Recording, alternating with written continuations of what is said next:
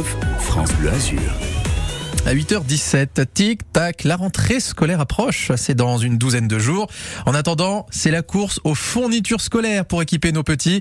Et pour en parler, la présidente de la FCPE dans les Alpes-Maritimes, la Fédération de parents d'élèves, Kevin. Bonjour Céline Vaillant. Bonjour. L'allocation de rentrée scolaire versée aux familles depuis le début de la semaine, là, euh, 67 000 petits azuriens concernés. Je donne les montants 392 à 428 euros en fonction de leur âge, hausse de 4% cette année, c'est assez? Bah, puisque c'est moins que l'inflation, a priori c'est pas assez. Et ce qui est clair, c'est que les fournitures scolaires, ça coûte cher. Hmm, ça coûte cher et il y en a beaucoup. Ça coûte cher. On a souvent des listes qui sont pléthoriques et qui sont d'une précision euh, désarmante. Et c'est vrai que par rapport à ça, nous on a quand même euh, ce qui nous semble ce qui nous semblerait utile, c'est de faire une sorte de révolution par rapport à ça Ah pour oui. prendre en compte euh, notamment euh, la question environnementale euh, et aussi le coût pour les familles. Donc, euh, par exemple, il me semble qu'un maître mot pour ces listes de fournitures scolaires, ça serait de pouvoir réutiliser. Juste a- avant de faire la révolution, est-ce qu'on peut donner quelques exemples de choses qui vous paraissent aberrantes dans ces listes? C'est quoi? C'est la quantité? C'est la précision des choses qu'on demande parfois?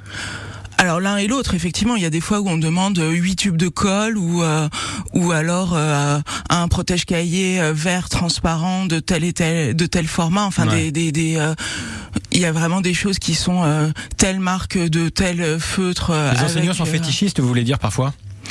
Je pense qu'il y a certains enseignants qui sont effectivement très précis dans ce qui dans ce qu'ils demandent. Et c'est vrai que du coup c'est une contrainte supplémentaire pour les familles parce que ça empêche de réutiliser les fournitures de l'année précédente et euh, et renouveler chaque année tous les crayons de couleur, tous Ouais. les feutres, toute la trousse, euh, etc. On est euh, on est à une enfin c'est du gâchis, À, à clairs, c'est du où on gaspillage. apprend à nos petits à faire attention à la planète, etc. On n'est pas très écolo dans les écoles, c'est ça que vous dites par rapport à ça? Je pense que euh, dans certaines écoles, il y a une vraie réflexion par rapport à ça et qui mène à des choses euh, très jolies. Par exemple, il y a des écoles où on utilise le même cahier pour écrire toutes les poésies du CPO CM2 et c'est une belle initiative un parce que ça fait un be- ça fait un beau souvenir Ah ouais. et ça permet de pas avoir un cahier où il y a seulement les 12 premières pages qui sont utilisées. Puis on voit la progression. Enfin, on l'espère, c'est qu'on progresse Alors- du CP au CM2 en tout cas. Sinon, c'est pas c'est pas bon signe. C'est quoi la solution alors selon vous? On arrête les listes ou on simplifie au, au Alors, maximum? Il y a une liste qui existe pour chaque euh, pour pour les différents niveaux qui est sur le site du ministère de l'Éducation nationale et qui est beaucoup plus légère que la plupart des listes scolaires. Donc c'est une liste qui a été élaborée, enfin qui est euh, qui a une certaine cohérence euh, aussi, donc euh, qui permet de limiter le, le, le nombre de cahiers, etc. Je pense qu'il y a effectivement vraiment cette réflexion sur ce qu'on peut réutiliser de l'année précédente, euh, sur limiter le nombre de cahiers qui seront utilisés que en partie. Enfin, tous les parents le savent. euh, en fin d'année, on récupère des cahiers où il y a euh, même pas la moitié qui sont utilisés Ouais. parce que euh, il y a aussi le fait d'utiliser des cahiers qui ne servent que pour coller des feuilles avec quelque chose d'imprimé dessus. Euh, voilà, c'est un peu. Pareil, d'un point de vue écolo, c'est pas terrible. c'est pas Euh, terrible. Après, c'est aussi à nous, les mamans, les papas, de peut-être aussi de faire des efforts de ce point de vue. Le cartable, on change pas tous les ans. D'abord parce que ça coûte cher, mais aussi parce que là, encore une fois, c'est un, un cartable de plus de produits et d'acheter. Euh, C'est peut-être à nous aussi de jouer le jeu. Bien sûr, c'est aux parents individuellement de jouer le jeu et aux enfants de évidemment pas euh, pas renouveler euh, tout- chaque année euh, le cartable, la trousse, etc. Euh, et je pense qu'il y a un travail aussi à faire collectivement pour les associations de parents d'élèves justement Mhm. au niveau des établissements pour travailler avec les équipes sur place pour euh, pour réfléchir à comment on peut améliorer cette euh, cette liste de fournitures. Pourquoi pas organiser des achats groupés pour pouvoir avoir des fournitures qui sont là aussi plus Ça se fait environnementales. ailleurs, hein, d'ailleurs. Il Dans y a des d'autres ça départements, ouais. etc., ça se fait. Euh, bon, on équipe nos enfants pour aller sur la Lune, hein, presque en quantité.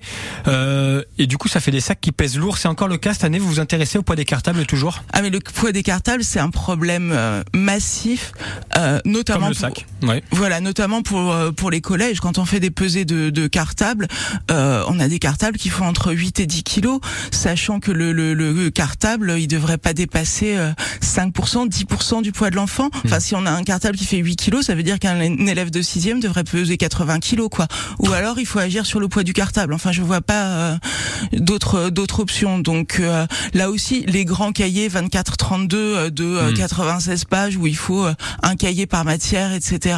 Plus les livres à trimballer d'un côté de l'autre. Enfin bon, il y a quelque chose à faire de ce point même de s'il y a de moins en moins de livres aujourd'hui, on passe un petit peu plus au numérique, etc. Et peut-être que de ce point de vue-là, au moins, c'est peut-être une meilleure idée. Pas encore assez selon vous? Je Ah, grimace là. Non, dans les dans les collèges, on passe pas au numérique. Il y a quelques collèges qui sont petit équipés en tablette, mais euh, il y en a huit et ça changera pas. Et euh, et c'est vrai que la plupart des, des dans la plupart des cas, les enfants doivent ramener leur manuel scolaire. Vous menez aussi un autre combat capital avant la rentrée. Vous demandez à ce que les parents d'élèves puissent accompagner les, les petits à l'intérieur des écoles. Pourquoi c'est important ça selon vous? Alors c'est fondamental que dès la maternelle, on puisse construire le lien entre les familles et Ouais. l'école. Et là, c'est vrai que de euh, d'attentats en, en pandémie, euh, les parents ont été mis à la porte des écoles. On les dépose devant aujourd'hui. Hein. on les dépose devant et même les petits de deux ans et demi, trois ans à la Mm. maternelle, les parents ont le droit de les accompagner jusqu'à leur classe le premier jour et puis après ils les laissent au portail et c'est vrai qu'il y a une vraie perte de qualité dans la relation et ça les parents et les enseignants nous le disent parce que à cet âge-là les petits ils racontent pas grand-chose donc c'est vraiment par cette conversation informelle à l'entrée de la classe qui peut Ouais. euh, qu'on peut passer un certain nombre de messages C'est un moment euh, capital, ouais. C'est des moments moment- importants. La FCPE a, saisi le tribunal administratif sur ce sujet, je crois. Hein. Effectivement, on a fait un référé là pour Ouais. le euh, sur ce donc euh, le, le tribunal administratif a pas vu a pas vu l'urgence, mais pour on attend vraiment le le, euh, le résultat sur le fond parce que euh, il nous semble que c'est essentiel pour la construction du lien entre les familles et l'école que ça commence dès cet âge-là. Et puis après, euh, c'est essentiel aussi d'en revenir aux réunions avec les parents Mmh. dans les établissements scolaires parce que c'est vrai qu'après la avec la pandémie, on a eu beaucoup de euh, de réunions qui ont sauté, etc. Donc Ouais. les groupes WhatsApp, c'est sympa, c'est bien, Mais faut que ça ça, ça suffit pas. Comme le masque d'ailleurs, puisqu'à la rentrée, en l'occurrence, on fera une rentrée scolaire sans masque et déjà c'est déjà ça de gagner. Merci beaucoup Merci. Céline Vaillant d'avoir été notre invitée ce matin. Bon courage pour la rentrée scolaire. Parce que Merci. pour les parents aussi, c'est parfois un soulagement, mais c'est aussi un petit peu une épreuve. Bonne En journée. effet, merci. Allez, 8h24 sur France Bleu Azur. Cette interview est à retrouver sur francebleu.fr et sur notre application